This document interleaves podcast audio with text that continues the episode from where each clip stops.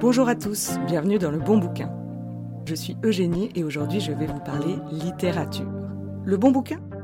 C'est le podcast qui vous redonne le goût des livres à travers des chroniques littéraires, des anecdotes sur le monde de la littérature, des conseils pratiques pour réintégrer la lecture dans votre quotidien. Je vous parle des livres qui m'ont captivé, des livres qui ne m'ont pas laissé indifférente et dont je me souviendrai toute ma vie. Je vous pousse les portes de ma bibliothèque peuplé de classiques et de romans contemporains, de gros pavés ou de petits livres de rien du tout. Vous êtes prêts? C'est parti.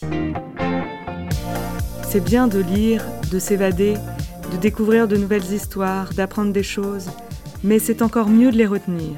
Et parfois, même si nous venons de terminer un livre, il nous est difficile d'en parler parce qu'on a déjà oublié une bonne partie. Et cela est très frustrant.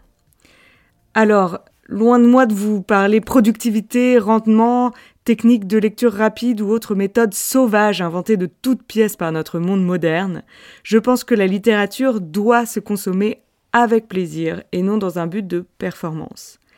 Mais retenir ce qu'on lit, c'est quand même mieux pour stimuler notre mémoire et il faut aussi le reconnaître pour notre ego. Dans cet épisode, je vais vous donner deux conseils pour retirer un tout petit quelque chose de vos lectures. Une date, une anecdote, un nouveau mot, un caractère, une recette de cuisine, n'importe quoi. Avant tout, ayez en tête que c'est normal de ne pas retenir tout ce que vous lisez. Inutile de vous flageller avec des orties si vous ne vous souvenez pas du nom de la méchante dans Les Trois Mousquetaires, de celui de la propriété dans Rebecca de Daphné du Maurier. Le cerveau humain n'est pas né de la dernière pluie, et il fait exprès d'abandonner des informations pour ne pas se retrouver complètement saturé. Ainsi, il peut laisser place à de nouvelles données. C'est donc très fréquent d'oublier une lecture, et surtout chez les grands lecteurs. Mon premier conseil pour se souvenir de ces lectures, c'est d'écrire. Depuis que je suis enfant, j'ai pris l'habitude de corner des pages, de mettre des post-it. Aujourd'hui, j'utilise davantage l'appareil photo de mon téléphone. Et après la lecture, je relis les passages cornés ou photographiés. Et s'ils me plaisent toujours, ce n'est pas le cas à chaque fois. Parfois, je me demande bien quelle mouche m'a piqué pour que j'en vienne à sélectionner une page qui, après coup, me paraît vraiment sans intérêt. Et si les passages me plaisent toujours, disais-je, je les recopie dans un petit carnet petit carnet que je relis de temps à autre, et grâce à cela je me souviens des moments clés des livres que j'ai lus, et qui m'ont plu. Par exemple, je me souviens très bien des descriptions des étalages de marché des halles au début du ventre de Paris de Zola. Je me souviens de l'atmosphère, du génie avec lequel sont décrits ces fruits et légumes, ces poissons et ces fromages. Trois bris sur des planches rondes avaient des mélancolies de lune éteinte. Deux, très secs, étaient dans leur plein. Le troisième, dans son deuxième quartier, coulait, se vidait d'une crème blanche étalée en lac, ravageant les minces planchettes, à l'aide desquelles on avait vainement essayé de le contenir. Des port-saluts, semblables à des disques antiques, montraient en exergue le nom imprimé des fabricants. Un romantour, vêtu de son papier d'argent, donnait le rêve d'une barre de nougat, d'un fromage sucré, égaré parmi des fermentations âcres. Les Roquefort, eux aussi, sous des cloches de cristal, prenaient des mines princières, des faces marbrées et grasses, veinées de bleu et de jaune, comme attaquées d'une maladie honteuse de gens riches qui ont trop mangé de truffes. Tandis que, dans un plat à côté, des fromages de chèvre, gros comme des poings d'enfant, durs et grisâtres, rappelaient les cailloux que les bucs, menant leurs troupeaux, font rouler au coude des sentiers pierreux. L'autre conseil que j'ai à vous donner est lui aussi d'une simplicité déconcertante. C'est de creuser le sujet via plusieurs biais. Voilà, c'est tout. J'ai un exemple concret. Quand j'étais petite, j'adorais l'histoire du roi Henri IV, car à la maison il y avait une série de BD qui s'appelait Les Sept Vies de l'épervier, et qui racontait l'histoire du destin de plusieurs personnages qui s'entrecroisent, les uns issus d'une famille de petite noblesse auvergnate, les autres membres de la famille royale, les péripéties se déroulant au début du XVIIe siècle, à la fin du règne d'Henri IV. Je me suis du coup ensuite intéressée à l'arrivée d'Henri de Navarre, futur Henri IV, dans la famille royale à l'époque de son mariage avec la reine Bargot.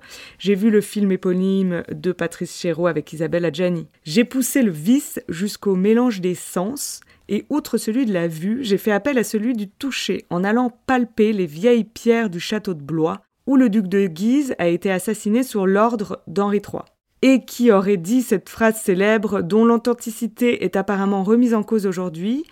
Euh, j'ai appris cela avec une pointe de déception en faisant mes recherches pour ce podcast, mais bon, je vais quand même vous la dire.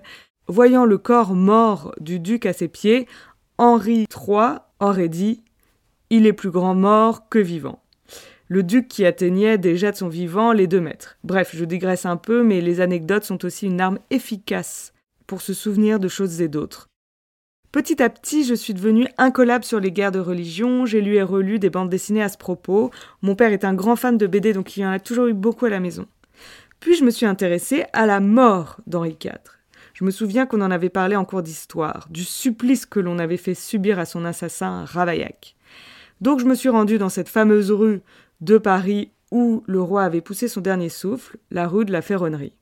Et là, j'ai été bien déçue car aujourd'hui elle est criblée de bars miteux dont les halles ont le secret. Mais bon, rien que le fait d'être allé à l'endroit même du crime fait que je n'ai jamais oublié ni son nom ni son histoire. Surtout encore aujourd'hui, si vous y passé, on trouve sur le pavé une plaque commémorative sur laquelle la plupart des passants marchent sans s'en rendre compte, mais cette plaque suggère l'endroit exact où Henri IV aurait été assassiné. Je me rends compte que vous allez me prendre pour une folle aux distractions un peu sordides qui traversent la France pour flairer le sang des malchanceux de l'histoire. Je tiens toutefois à préciser à ceux qui se posent des questions sur ma santé mentale que je me rends également dans des endroits où des personnages historiques ont été heureux ou tout du moins dans lesquels ils n'ont pas été victimes d'une attaque ou d'un coup fourré, comme à Giverny par exemple, la maison de Monet, ou au musée Jacques-Marandré, ou encore à la Boisserie, la maison euh, du général de Gaulle à Colombey les deux églises. La vie dans ces demeures avait quand même l'air assez douce. La conclusion de ces petites excursions, c'est que apprendre avec le corps, c'est plus facile. L'idéal, c'est de se faire des petits programmes, des petits packages. Vous êtes dans le Marie-Antoinette de Zweig, pour aller plus loin, regardez le film de Sofia Coppola, ou celui des Adieux à la Reine de Benoît Jacot, puis aller faire un petit séjour à Versailles, au hameau de la Reine, pour voir comment celle-ci vivait là-bas. L'important, c'est de regarder l'histoire à travers différents prismes. C'est ainsi qu'on retient. Il faut varier les plaisirs pour s'approprier des connaissances. Je vous mettrai toutes les références dans la description du podcast, bien sûr. Et maintenant, place à la chronique. Aujourd'hui, j'ai décidé de vous parler d'un livre que j'ai adoré, qui est à la fois drôle et émouvant, triste et satirique. C'est Le Montespan de Jean Tollet, paru en 2008 chez Juillard, qui a obtenu le Grand Prix du roman historique et le prix Maison de la Presse. Et c'est un roman qui a une place spéciale dans mon cœur car c'est le premier livre que m'a offert mon petit copain de l'époque, qui est aujourd'hui devenu mon mari. Le Montespan, comme son nom l'indique, raconte l'histoire de la grande favorite du roi, Madame de Montespan, à travers le point de vue de son mari, en nous transposant bien sûr au cœur du XVIIe siècle. Le Montespan, c'est le combat d'un homme éperdument amoureux de sa femme, qui refuse qu'on la lui vole, même si l'amant en question s'appelle Louis XIV. Il faut savoir qu'à l'époque, tous les hommes de la cour se battaient pour voir leur femme pousser les portes de la chambre du roi. Et oui, c'était un véritable honneur d'avoir son épouse dans le lit du roi Soleil. Louis-Henri de Pardaillon, marquis de Montespan, fait office d'ovni au sein de la cour de Versailles. Apprenant que le roi est tombé amoureux de sa femme, en bon gascon, le marquis sort littéralement de ses gonds et fait tout pour récupérer sa belle Françoise Athénaïs de Rochechouart, alias la Montespan. Il se battra jusqu'à la fin de ses jours, se mettra à dos toute la cour, ira à l'encontre des ordres du roi, mais jamais il ne l'abandonnera. Ce personnage haut en couleur est insolent, facétieux, indomptable et amoureux à en mourir. Rien ne l'arrête. Il va même jusqu'à repeindre son carrosse en noir et y faire installer de part et d'autre deux immenses ramures de cerf pour se rendre à Versailles. Il insulte le roi les yeux dans les yeux, ce qui en fait l'une des premières figures historiques à oser contester la légitimité du roi et donc de la monarchie absolue.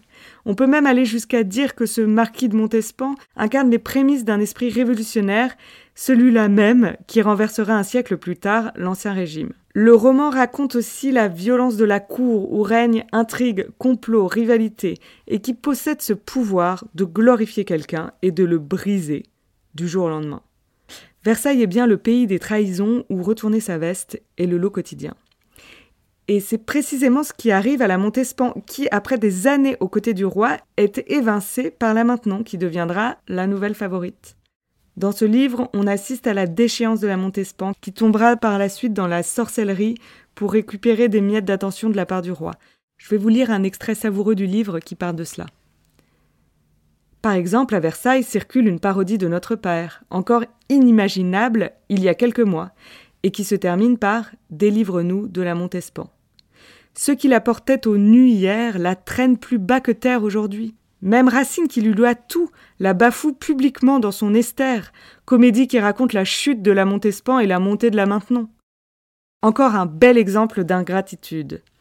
Mais les gens disent que le roi, depuis l'opération de sa fistule anale, a maintenant plus besoin d'une infirmière que d'une pute. Sourde et perfide, comme une eau souterraine, la Maintenon est surnommée Madame de Maintenant. La faveur de la veuve Scarron croît et celle de votre épouse, monsieur le marquis, diminue à vue d'œil. Un matin, la Maintenon a croisé la Montespan dans l'escalier. Quoi? Vous descendez, madame? Moi, je monte. L'humour aussi, c'est très bon pour la mémoire. Et Gentelet en a assurément. Il possède cette plume acerbe qui pique et qui offre ses dialogues incisifs à la fois drôles et parfois même un peu choquants. De manière générale, les âmes sensibles doivent s'abstenir de lire des gentelets. Mais si vous êtes un peu aventureux, qu'il en faut beaucoup pour vous offusquer, eh bien, allez-y les yeux fermés et lisez ce livre les yeux bien ouverts. J'ai vraiment hésité à mettre cette vanne jusqu'au dernier moment, mais voilà, finalement je l'assume, maintenant que je l'ai sortie, et elle ne sera pas coupée au montage. Bref, s'il y a beaucoup d'humour et de piquant au cours de cette lecture, ne perdons pas de vue qu'elle finit extrêmement mal. L'un meurt sans avoir revu l'amour de sa vie, l'autre dans l'indifférence de tous, sans que personne ne pense à l'enterrer et dont les entrailles sont finalement bouffées par des chiens. Je vous avais dit que c'était pas la joie. En bref, c'est enlevé, c'est drôle et tragique à la fois. C'est une ode à l'amour, au vrai, au beau, à l'immortel amour, à l'inconditionnel qui pardonne tout, qui oublie tout. Car le marquis de Montespan ne cessera jamais d'aimer sa femme, jusqu'à son dernier soupir. On devrait lire le Montespan rien que pour rencontrer ce personnage particulièrement savoureux, intéressant pour faire la connaissance de ce cocu magnifique dans toute sa splendeur. Tolé rend ici ses lettres de noblesse à cet homme extraordinaire, cet amoureux fidèle et courageux, cet homme au grand cœur. Jean Tolé est mort le 18 octobre 2022 et c'est une grande perte pour le monde de la littérature française. Il a écrit beaucoup de romans historiques, passionnants et drôles, et c'est une merveilleuse façon de peaufiner ses connaissances historiques que de plonger son nez dans son œuvre. Si vous ne voulez rien oublier de votre lecture du Montespan, rendez-vous au château de Versailles pour visiter le Grand Trianon que Louis XIV a fait construire en 1670 pour y fuir les fastes de la cour et y abriter ses amours avec Madame de Montespan. Vous pouvez aussi lire un livre de Jean Divot sur la cour de Versailles, comme par exemple La Fontainière du Roi, qui est très chouette.